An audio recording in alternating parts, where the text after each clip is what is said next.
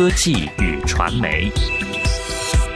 听众朋友，美国航空航天局科学家周三二十六号公布的一个数据，再次向人类敲响了环境保护的警钟。最新的卫星数据显示，全球气候暖化使海平面上升，导致未来一百到两百年内海水上升一米或一米以上的结局似乎已经无法避免。上一个重要的预测是于二零一三年由联合国的跨政府气候变化专门委员会做出的，当时根据国际研究员的共识。全球海平面将于本世纪末上升三十到九十厘米。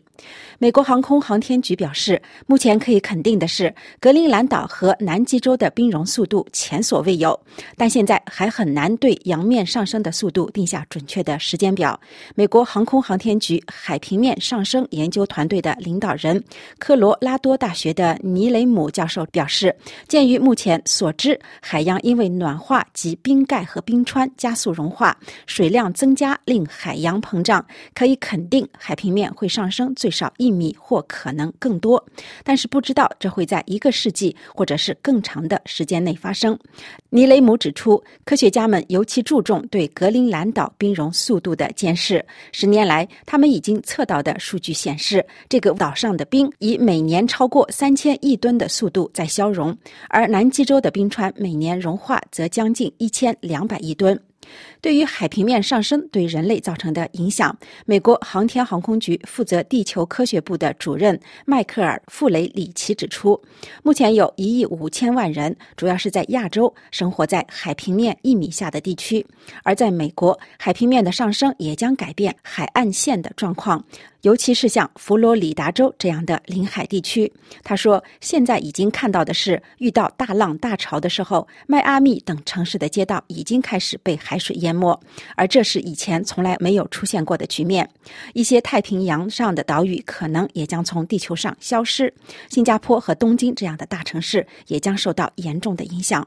虽然科学家不能准确地计算出洋面上升的速度，但是美国航天局的航海学家威里斯表示，目前可以根据卫星数据得出的一个结论就是，冰盖和冰川加速融化超过了之前的预计。在未来的二十年，人类可能就要不得不面对洋面上升速度提高的现实，因此我们必须做好这方面的准备。美国加利福尼亚大学冰川学家里格诺特·埃里克也警告指出，最新的这批卫星数据让他十分担心。由于全球暖化，冰川融化的速度也自然会加快，所以未来一百到两百年内海平面上升一米或者一米以上的结局，并不是好莱坞未来的科幻片戏剧化的假想安排。美国航天局的冰川学家瓦纳尔也说，在对地球诞生以来的气候变化进行研究的过程中，他们就发现，如果冰川快速的消融，洋面在一个世纪的时间内上升三米是完全可能的。他最后表示，我们现在已经得到冰床在苏醒的证据，但是还要进行进一步的研究，才能证实地球进入了一个新的冰川速溶的时期。洋面上升是一个具体，同时又很抽象的问题。即使海平面每年看似只上升了几毫米，但是这几毫米就代表着巨大的水量，而上升一米或一米以上，就意味着海洋水量的大量增加。